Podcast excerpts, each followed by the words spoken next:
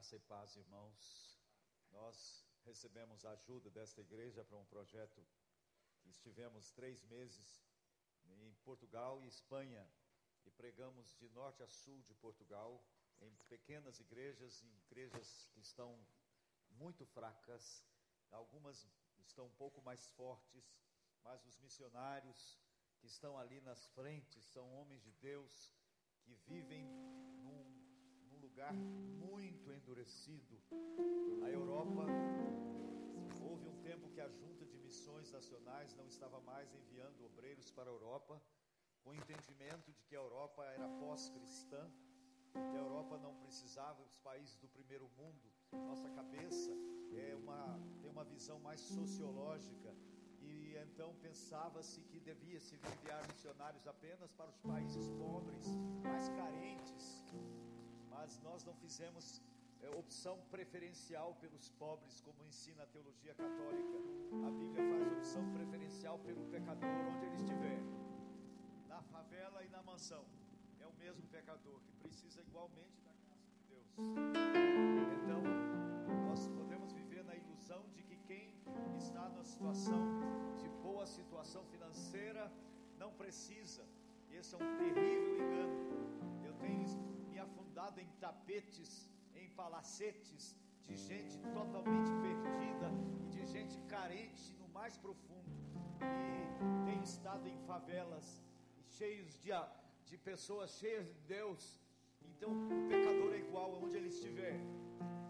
Então nós somos, eu estou vendo que a Europa, na, na realidade, é o maior campo missionário do mundo nos dias de hoje. Porque Jesus disse que a luz que haja em ti, se forem trevas, que grandes trevas serão. A Europa está mergulhada nas trevas do iluminismo, do século XVIII, século XIX, século XX. O iluminismo varreu a Europa com a pregação de que a razão é a medida de tudo e jogaram a Bíblia no lixo.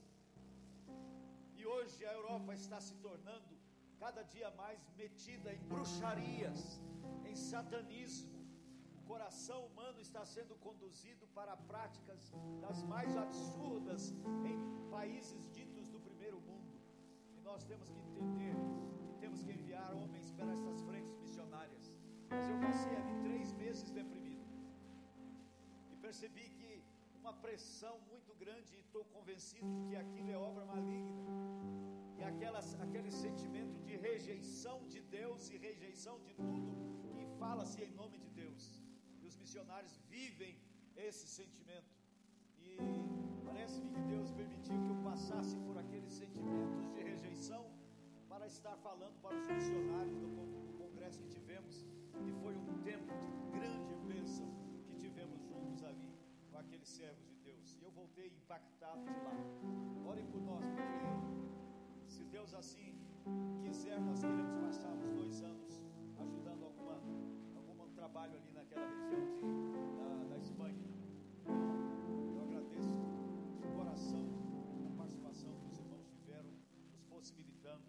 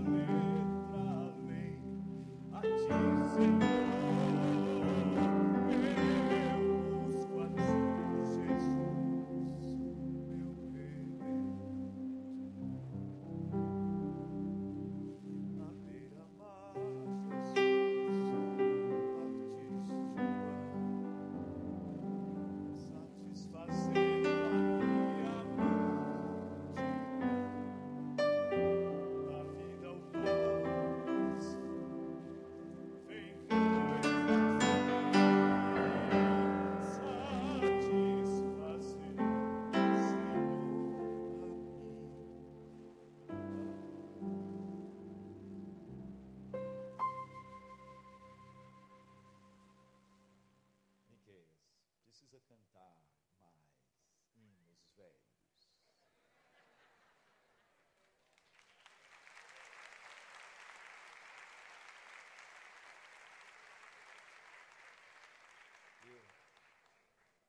A igreja não é só de jovens.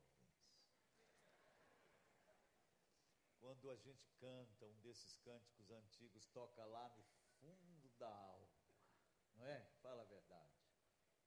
Então vocês precisam colocar mais na lista dos cânticos, esses cânticos antigos que mexem muito com o nosso coração. Amém.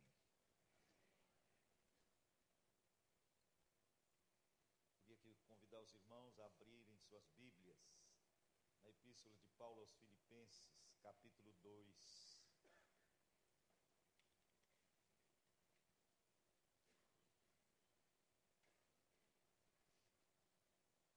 Disse hoje pela manhã que eu ainda estou meio deprimido, então vocês vão ter um pregador meio deprimido. Mas eu fui tão abençoado aqui hoje que a, a, a minha depressão já está voando pela janela. Mas eu não sei o que aconteceu, e realmente eu passei um período assim, bem de farol baixo. E eu preciso levantar um pouquinho, aí tá bom. Efésios 2, Filipenses 2, de 1 a 11.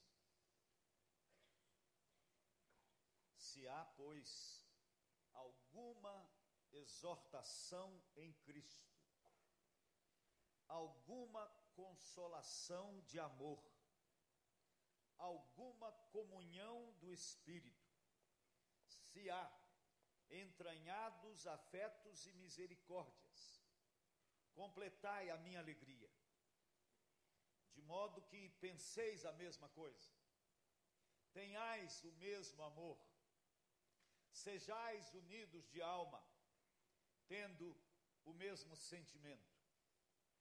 Nada façais por partidarismo ou vanglória, mas por humildade, considerando cada um os outros superiores a si mesmo não tenha cada um em vista o que é propriamente seu, senão também cada qual o que é dos outros.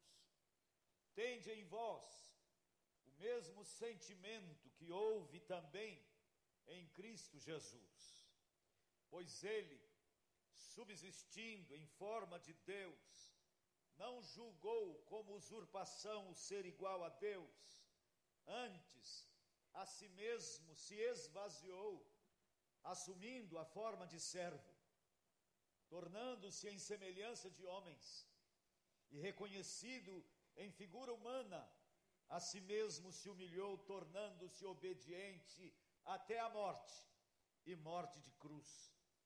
Pelo que também Deus o exaltou sobremaneira e lhe deu o nome que está acima de todo nome para que ao nome de Jesus se dobre todo o joelho, nos céus, na terra e debaixo da terra, e toda língua confesse que Jesus Cristo é o Senhor, para a glória de Deus Pai. Por que será que a ordem que recebemos das Escrituras, da palavra de Deus, é no sentido de termos o mesmo sentimento que houve em Cristo Jesus e não o mesmo pensamento. Parece-me que todo o nosso labor teológico tem visado sempre nos levar a ter o mesmo pensamento que houve em Jesus. Mas eu diria que é praticamente impossível obedecermos a exortação dos versículos 1 a 4 a pensar a mesma coisa, a ter o mesmo amor, a ser unidos de alma, a não fazer nada por partidarismo, a não se encher de vanglória, a considerar o outro superior, se nos limitarmos apenas ao pensamento.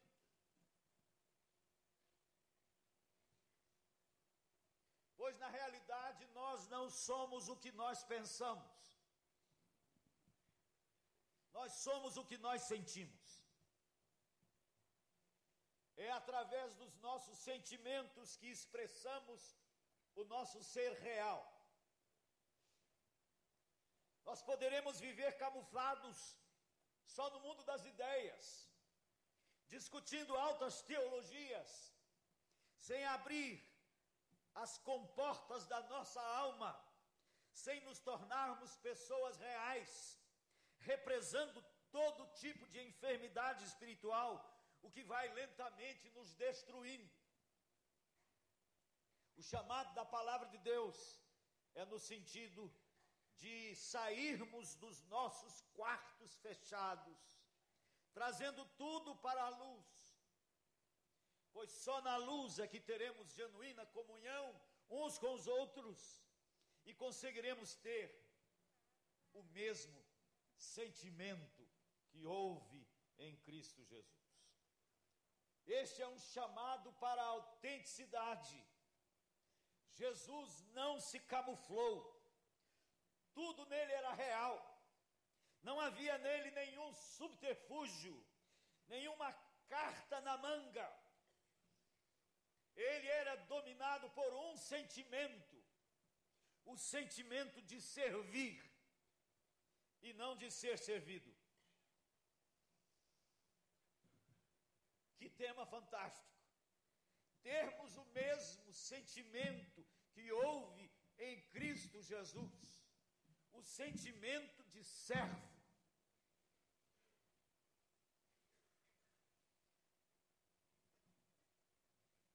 Deus está olhando para nós, cada um. Eu estou olhando aqui de cima, consigo divisar quase todos os semblantes, com pouca nitidez. Mas Deus está olhando. E Ele procura o mesmo sentimento que houve em Jesus o sentimento de servo. Parece-me que este é o cerne da fé cristã. O que nós vamos nos debruçar aqui hoje é o coração da mensagem de Jesus. E nós só poderemos ser chamados seus discípulos se nós tivermos este mesmo sentimento que houve nele. Não as mesmas ideias, nem as mesmas crenças, mas o mesmo sentimento.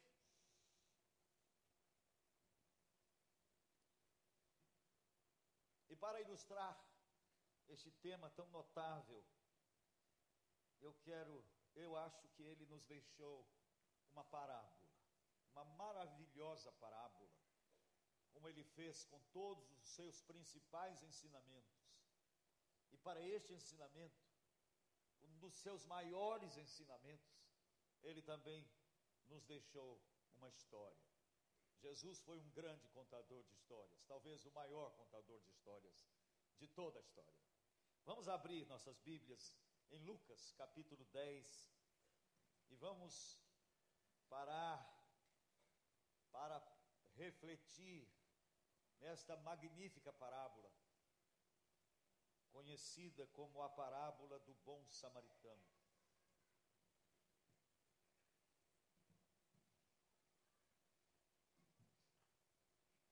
Eis que certo homem, intérprete da lei, se levantou com o intuito de pôr Jesus à prova e disse-lhe: Mestre, que farei para herdar a vida eterna? Então Jesus lhe perguntou: Que está escrito na lei? Como interpretas? A isto ele respondeu: Amarás o Senhor teu Deus de todo o teu coração, de toda a tua alma e de todas as tuas forças e de todo o teu entendimento e amarás o teu próximo como a ti mesmo. Então Jesus lhe disse: Respondeste corretamente, faze isto e viverás. Ele, porém, querendo justificar-se, perguntou a Jesus: Quem? Mas quem é o meu próximo? Jesus prosseguiu dizendo: Certo homem descia de Jerusalém para Jericó e veio a cair em mãos de salteadores, os quais, depois de tudo lhe roubarem e lhe causarem muitos ferimentos, retiraram-se, deixando-o semi-morto. Casualmente descia um sacerdote por aquele mesmo caminho e, vendo-o, passou de largo. Semelhantemente, um levita descia por aquele lugar e, vendo-o, também passou de largo. Certo samaritano que seguiu seu caminho passou-lhe perto e, vendo-o, compadeceu-se dele. E chegando-se, pensou-lhe os ferimentos, aplicando-lhes óleo e vinho, e colocando-o sobre o seu próprio animal, levou-o para uma hospedaria e tratou dele. No dia seguinte, tirou dois denários e os entregou ao hospedeiro, dizendo: Cuida deste homem, e se alguma coisa gastares a mais, eu te indenizarei quando voltar. Qual destes três te parece ter sido próximo do homem que caiu nas mãos dos salteadores? Respondeu-lhe o intérprete da lei, o que usou de misericórdia para com ele. Então lhe disse: Vai e procede tu de igual modo. O que é que as pessoas querem dizer quando afirmam ter uma determinada filosofia de vida? O que é uma filosofia de vida?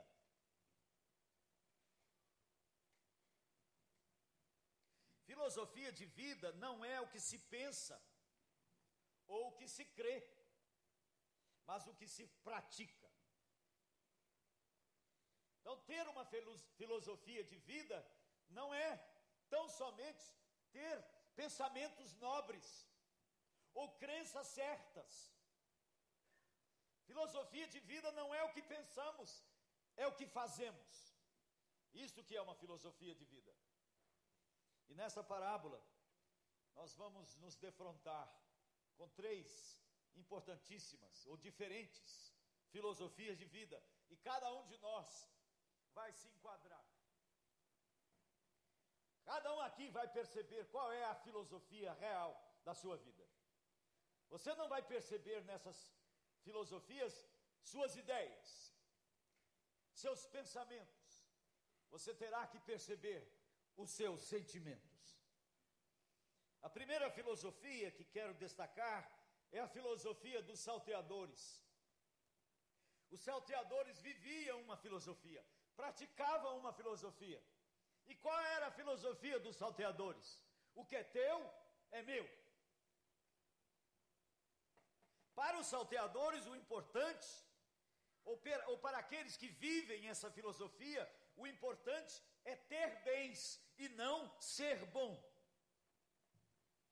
Essa é a filosofia do mundo cão, no qual nós estamos inseridos nele. O importante é ter não importando o como ter. Todos os desmandos que nós estamos presenciando nessa terra Brasilis é porque a grande maioria vive esta filosofia.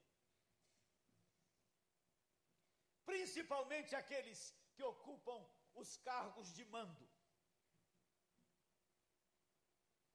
Porque, segundo esta filosofia, grande é quem tem muitos servos. E para ter os servos, eu preciso ter bens. Mamon é a divindade mais adorada em todo o mundo.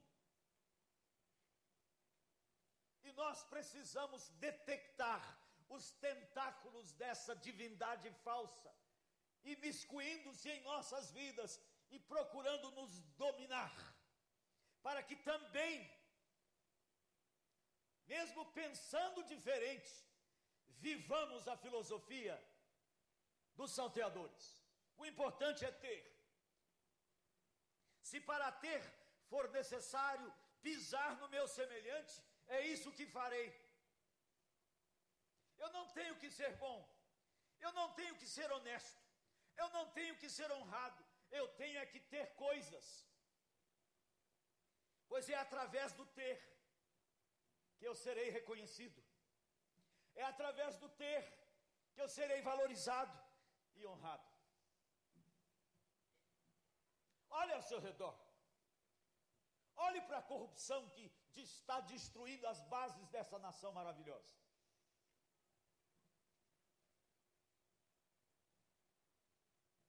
Olhe para aqueles que nós elegemos.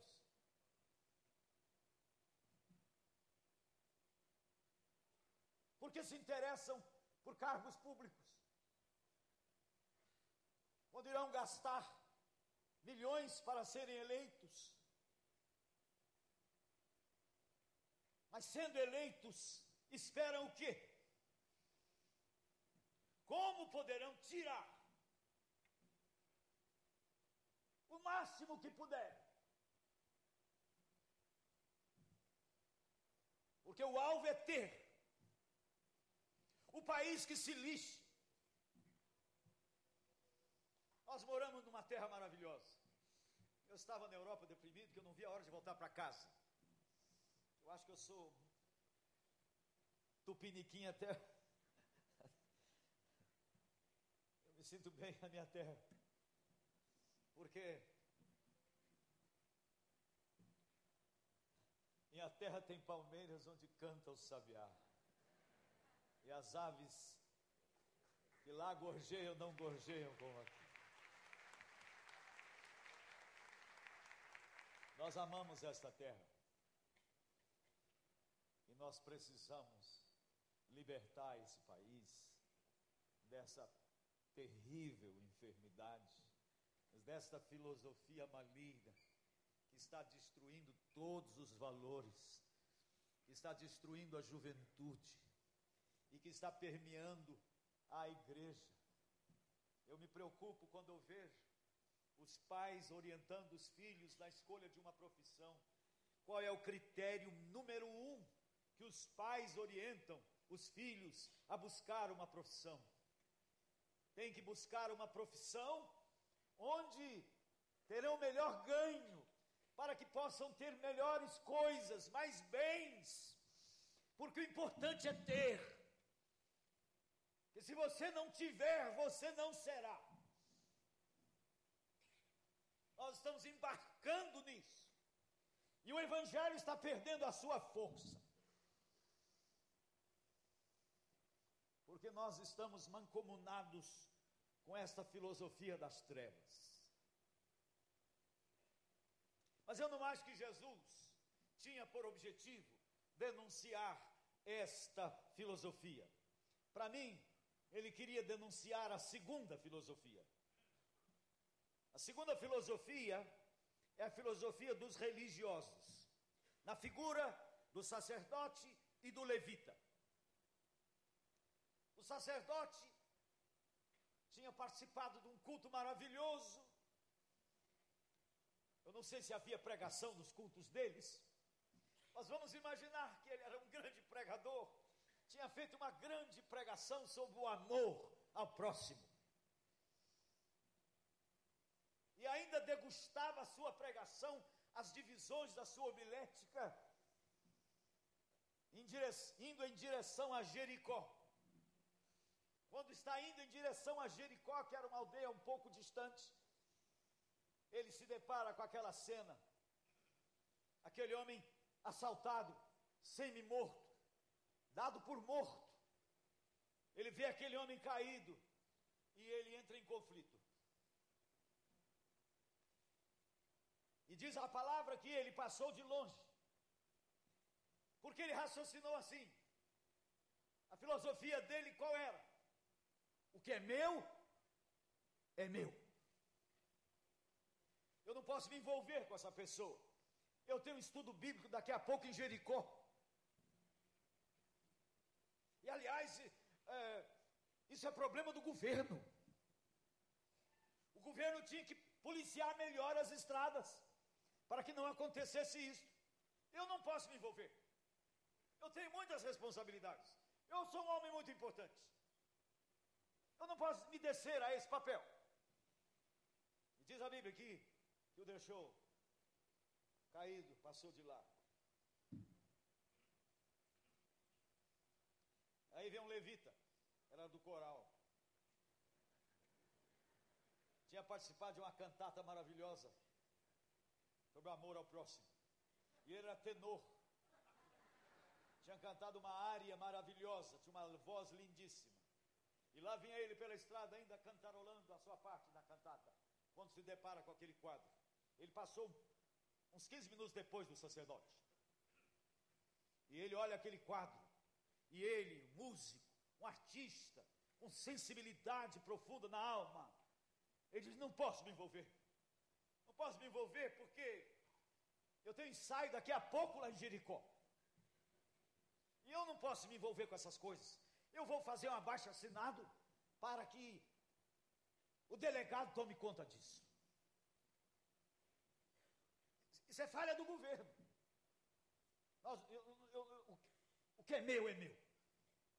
É meu meu tempo, é meu meu dinheiro, e portanto eu, eu não vou me envolver nisso. Essa é a filosofia dos religiosos. Jesus, nesta parábola, está denunciando muitas das nossas práticas religiosas que não passam de esforços para parecermos bons. A igreja tem se tornado uma comunidade de enfermar mais porque temos de parecer bons. Então nos camuflamos, nos escondemos. Para os que vivem esta filosofia, o importante não é ser bom, mas parecer bom. Politicamente correto. Eu tenho apenas que, apenas que parecer bom. E nós temos que distinguir entre religiosidade e espiritualidade. Religiosidade prima pela forma. Então é, muito importante ter um culto bonito. Tudo isso é importante, tem o seu lugar. Mas o religioso se limita à forma. A espiritualidade se volta para o conteúdo. Qual é o conteúdo da nossa fé cristã. O que, que você está procurando? É uma igreja que tem um, um louvor legal? Igreja que tem instalações excelentes para as crianças? Tudo isso é legítimo. Mas o que você está procurando de fato? A, a religiosidade mata pois gera comportamentos falsos. Mas a verdadeira espiritualidade faz da igreja uma comunidade terapêutica. Uma comunidade de pessoas que falham. Uma comunidade de pessoas reais. Pessoas que perdem o medo de errar, tentando acertar. Não tem que parecer boas elas só têm que ser reais. A fé cristã nos propõe isso. Nós tomamos a ceia agora há pouco. Sabe qual é o principal objetivo da ceia? Ceia é dia de lavar roupa suja. Jesus deixou a ceia para que no dia da ceia, ou anterior à ceia, nós nos avaliássemos como é que está o nosso relacionamento com os irmãos, como é está o seu relacionamento com seu marido, com seus filhos, com os irmãos, você está em harmonia ou você está em guerra? Você está com o coração dividido com alguém? O Evangelho de Jesus é a resposta para o mundo. Sabem por quê? Porque a cruz nos nivela por baixo. Em Cristo somos todos iguais. Aqui não tem pobre, nem rico, nem sábio, nem ignorante, nem preto, nem branco, nem homem, nem mulher. Nós somos todos pecadores aos pés da cruz. É isso que Deus quer ver. Homens e mulheres quebrados, honestos, verdadeiros.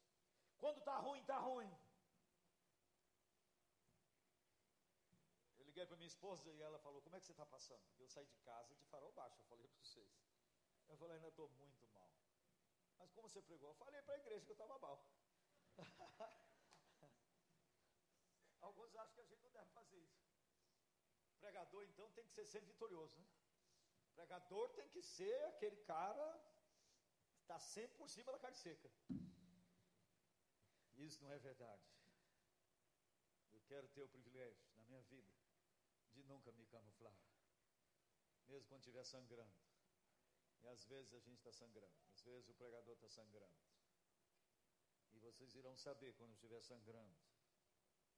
E a igreja precisa de pregadores honestos, que tenham coragem de abrir suas dores, porque só assim vamos ensinar o povo a abrir as suas dores. Nós pensamos que um líder não pode mostrar fraqueza. Eu me lembro de Josafá orando. Quando veio um grande exército contra ele, está lá em 2 Crônicas. Um exército enorme contra ele, diz a texto que Josafá teve medo. Josafá teve medo e começou a buscar o Senhor. E apregou o jejum em todo Judá para buscar o socorro do Senhor. E se levantou num púlpito, no, meio de todo o povo. Não lá no, no seu lugar escondido, não. Ele começou a orar: Ó oh, Deus, não sabemos o que fazer. Um líder, alguém pensa, um líder não pode dizer isso. Um líder tem que saber sempre o que fazer. Mas ali está um homem que Deus procura. Ó oh, Deus, eu não sei o que fazer contra esse povo que vem contra nós, e em nós não há força. Esse é o tipo de gente que Deus procura. Essa é a igreja que Deus procura. Uma igreja de pessoas reais, que choram, que têm dúvidas, que têm conflitos, que têm tentações, tentações sexuais, tentações de várias naturezas. Nós todos as temos e não temos que nos esconder. Religioso é aquele que bota um rosto clichê no domingo e vem para o culto. Aleluia, glória ao Senhor. Tudo bem, tudo bem. E por dentro está sangrando, mas não tem coragem de ser real.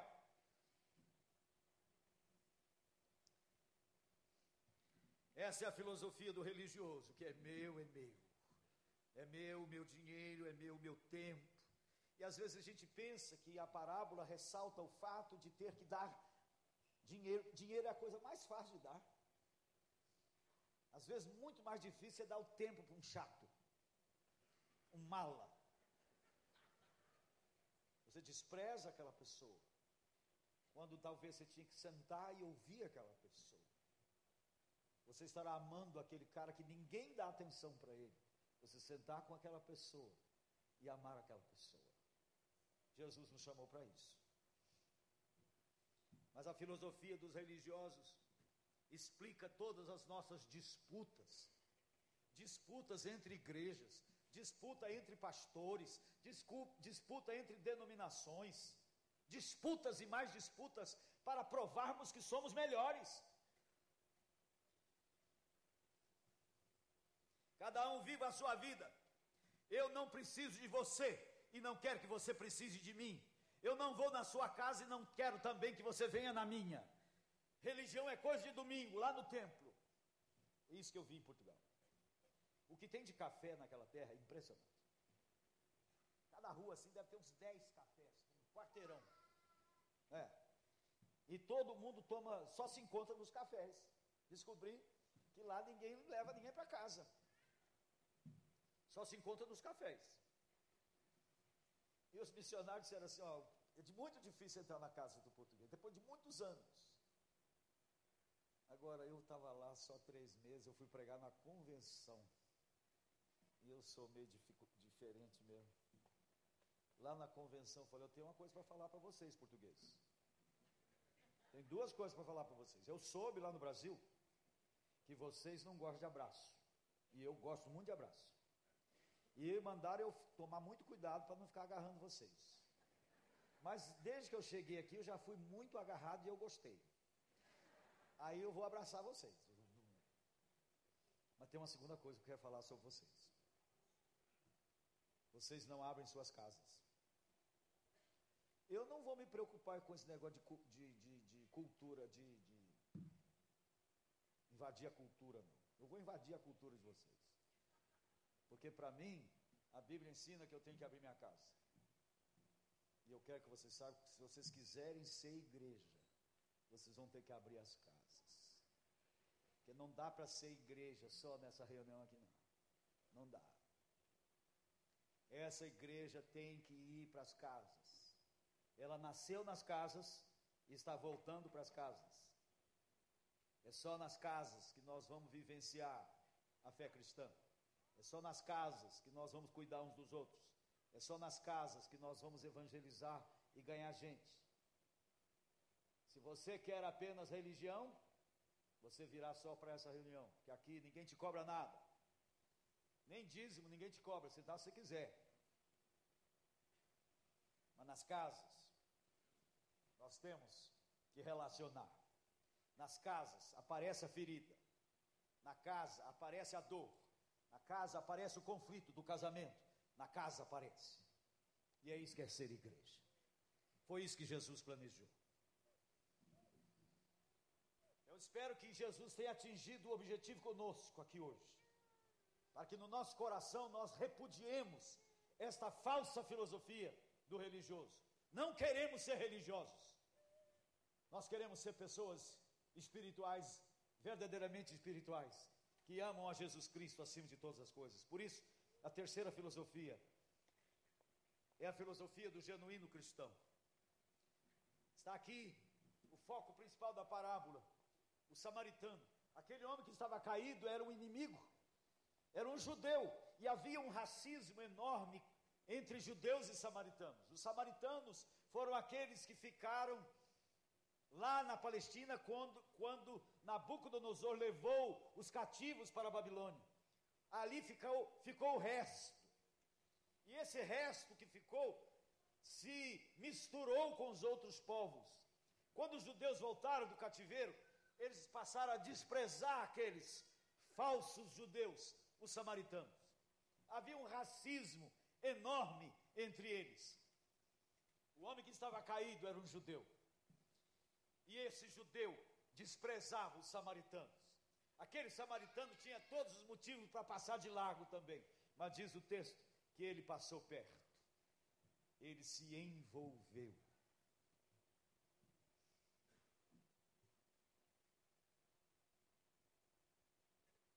Porque o foco dele qual era?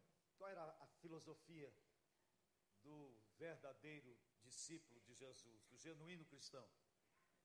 O que é meu é teu. O samaritano se envolve, ele descobre que a pessoa está viva, ele cuida dele ali, coloca na sua montaria, deve ter dado muito trabalho, leva-o para uma hospedaria, passa a noite cuidando dele. No outro dia tem que prosseguir viagem, deixa dinheiro com o hospedeiro para chamar médico, tomar remédio. E se você gastar mais, na volta eu te pago. que é meu é teu. Ser servo é se doar. Viver é doação. Viver é para fora. Tenho descoberto agora, aos 72 anos, eu fui falar num congresso de terceira idade. E, e terceira idade aqui no Brasil, o pessoal chama de melhor idade. Aí eu falei, vamos começar eliminando a hipocrisia. Não tem nada de melhor idade. Que melhor idade, coisa nenhuma. Quando tudo começa a despencar.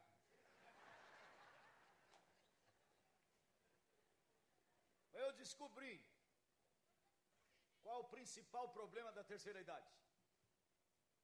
E os de terceira idade que estão aqui, prestem atenção. O nosso principal problema é que quando chegamos na terceira idade, nós começamos a achar que as pessoas nos devem, que nós merecemos receber, que filho precisa cuidar de nós, que as pessoas têm que se importar conosco, e nós decretamos nossa falência, porque viver é para fora, viver é doação. Se você quer viver uma terceira idade de verdade, doe-se. Descubra como você pode servir até o fim da vida. Viver é isso, é para é fora. Mais bem-aventurada coisa é dar do que receber, diz a palavra de Deus. No reino das trevas, grande é quem tem muitos servos. No reino de Jesus, grande é quem serve a muitos. E é para isso que Jesus nos chamou. E é isso que a palavra de Deus está nos concitando. A ter o mesmo sentimento. Eu não vim para ser servido, eu vim para servir e doar a minha vida. Como eu disse hoje pela manhã, uma laranjeira não dá laranjas para si. Vocês jamais viram um pé de laranjas comendo as próprias laranjas. A laranjeira dá laranja para os outros. Viver é para fora. Quando você se torna autocentrado, você declina, de, você decide morrer. A vida acabou. Eu espero que Deus me dê o privilégio de ser um ramo frutífero até, até o fim. Há muitos anos atrás, eu tinha pregado esta mensagem na Igreja Batista Central em Belo Horizonte, onde eu era pastor. Falei dessas três filosofias. Eu já devo ter pregado essa mensagem aqui também. E na saída do culto, eu nunca vou lá para a porta. Ah, só quando o pastor me obriga a ir lá para a porta. Eu geralmente fico aqui na frente. Quem quiser conversar comigo, que vem aqui. Não é que sou metido, não, é que lá na porta, às vezes, não dá para conversar nada lá. Porque tem que cumprimentar as pessoas, uma segura aqui a gente, outra passa lá. E eu então ficava, sempre fico aqui na frente. Depois de pregar essa mensagem lá na Igreja Batista Central de Belo Horizonte, estava lá na frente, umas pessoas me procurando para conversar. Aí chegou o Flávio e falou assim: tem um cara estranho aí querendo falar com você. Quase que eu falei assim: olha, se vira lá você com ele, olha. Mas a pregação estava tão fresquinha que eu não tive jeito de escapar. Eu falei: tá bom, manda ele vir falar comigo. Ah, para encurtar a história, levei aquele homem para minha casa naquela noite. Hoje eu, hoje eu sei que eu poderia ter levado para uma hospedaria. Mas naquele dia eu levei para minha casa. Levei para minha casa, botei ele para tomar um banho, arranjei roupa limpa para ele, botei lanche, jantamos, lanchamos juntos. Aí falei para ele, ó, amanhã eu saio cedo, você levanta e você vai cortar toda aquela grama. Tinha um quintal enorme, gramado. Você vai pegar aquele cortador ali, mostrei para ele como que era, e você vai cortar essa grama toda aqui. Quando eu chegar na hora do almoço, nós vamos conversar. Tudo bem? Tudo bem. Aí fui. Quando cheguei em casa, na hora do almoço, a grama do meu tamanho. Eu falei, mas por que, que você não cortou a grama? Ué, mas eu cortei. Como cortou? Tá igualzinha? Quando eu penso que fiz, eu já fiz. Imagina o problemão que eu estava com ele lá em casa, né? Consegui extrair dele algumas coisas. Descobri que ele vinha de uma cidade do interior de Santa Catarina chamada Trombudo Central. E aí consegui ligar para a telefonista da cidade. E a cidade devia ser desse tamanhozinho. E quando eu falei para a telefonista, olha, tem um moço aqui na minha casa que é da sua cidade. Ela falou, como é que ele é? Eu falei, ele me falou o nome, falei o nome para ela. Ela falou, moço, peraí, peraí que eu vou chamar a irmã dele. Ela deixou a, a telefônica, me deixou no telefone. Não tinha celular naquele tempo, não. Foi lá, daqui a pouco aparece uma, uma, uma voz diferente falando comigo. O, o moço, me, me, me, conta, como é que é ele? Eu contei, comecei a descrevê-lo. Ela começou a chorar. É o meu irmão. É o meu irmão. Nós estávamos desesperados, sem notícia dele. Ele saiu daqui de casa treslocado porque ele viu o nosso irmão mais velho se suicidando. E ele ficou baratinado e saiu perdido pelo mundo. Moço, por favor, faça-o chegar em casa. Deu um trabalhão danado. Mas todas as vezes que eu me lembro disso, eu me sinto um privilegiado. Gente, naquele dia, eu estava sendo as mãos de Deus, amparando um fraco, alguém que precisava de mim. Eu descobri naquele dia que viver é isso. Você só guarda as, os episódios em que você se doou. Amar é isto. Amar não é sentir, Amar é doar. Melhor palavra para amar é doação, é serviço ao outro.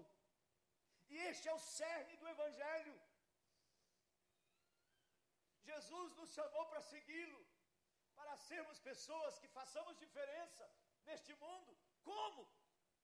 Ele diz: quando vocês se amarem, isto é, é quando nós nos encontramos, ah. Quando vocês se servirem, servirem uns aos outros, cuidarem uns dos outros, não deixar ninguém passando necessidade, o mundo vai saber que vocês são os meus discípulos. É isso que é a igreja.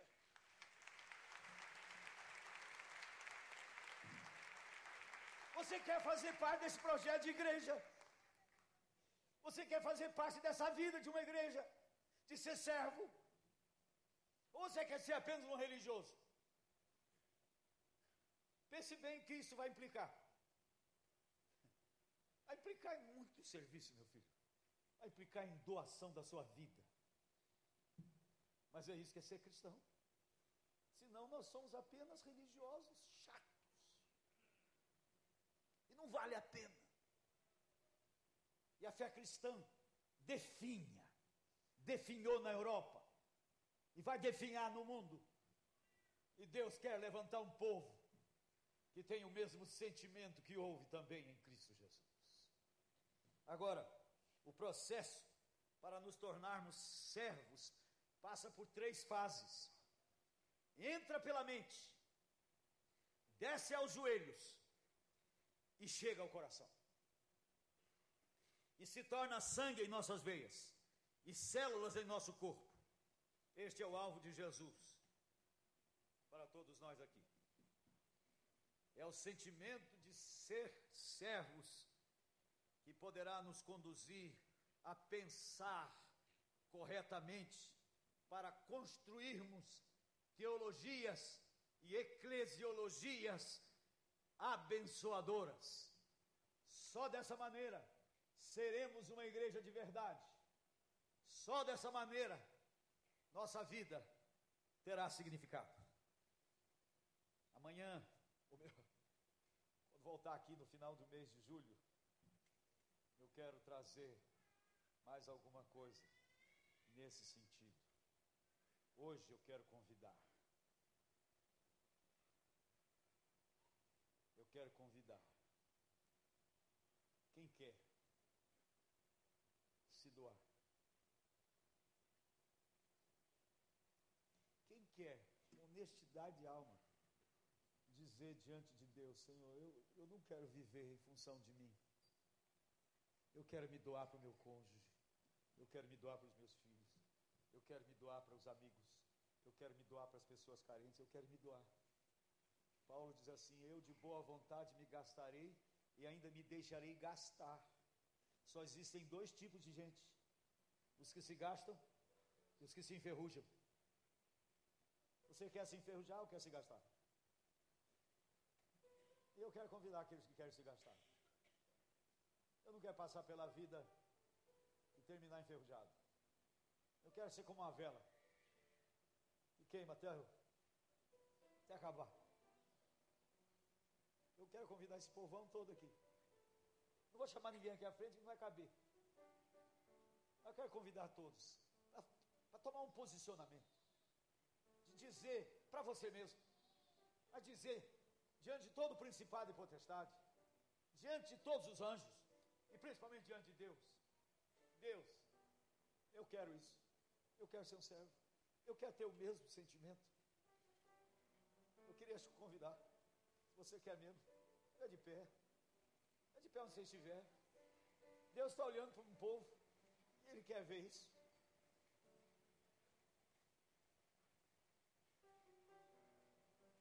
Nós todos estamos declarando que nós queremos viver. Nós todos estamos declarando aqui que não queremos viver autocentrados.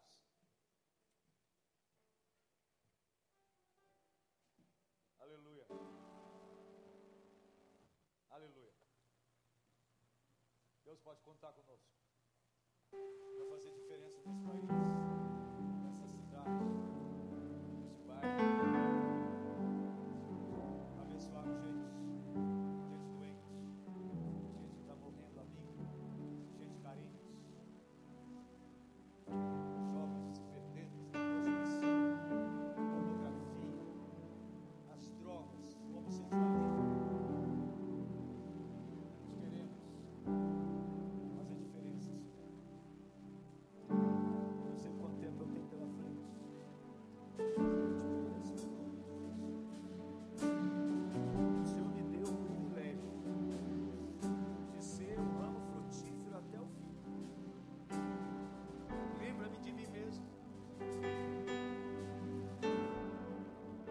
vencer a inércia. Ajuda-me a vencer a egolatria. Ajuda-me a sair